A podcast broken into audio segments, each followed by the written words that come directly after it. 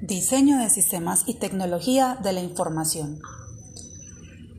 Diseño de un sistema de información presentado por Jenny Girles Guerra y Carlos Orlando Marín Triana. Presentado a la ingeniera Andrea Cristina Martínez Ardila, Universidad Cooperativa de Colombia, Maestría en Gestión de la Tecnología y la Información. Modalidad virtual, año 2020. En telecomunicaciones, un sistema de información es cualquier equipo o sistema, o sistema interconectado o subsistema de equipos de cómputo o telecomunicaciones. Es usado en la adquisición, almacenamiento, manipulación, administración, movimiento, control, prestación, conmutación, intercambio, movimiento, control, presentación o recepción de voz o de datos, que incluye software y hardware.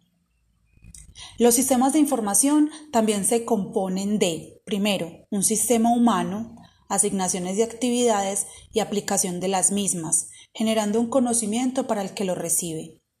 Estos se componen de datos, luego los datos son convertidos en información, con el objetivo de resolver un problema en un lugar, momento o una persona en particular.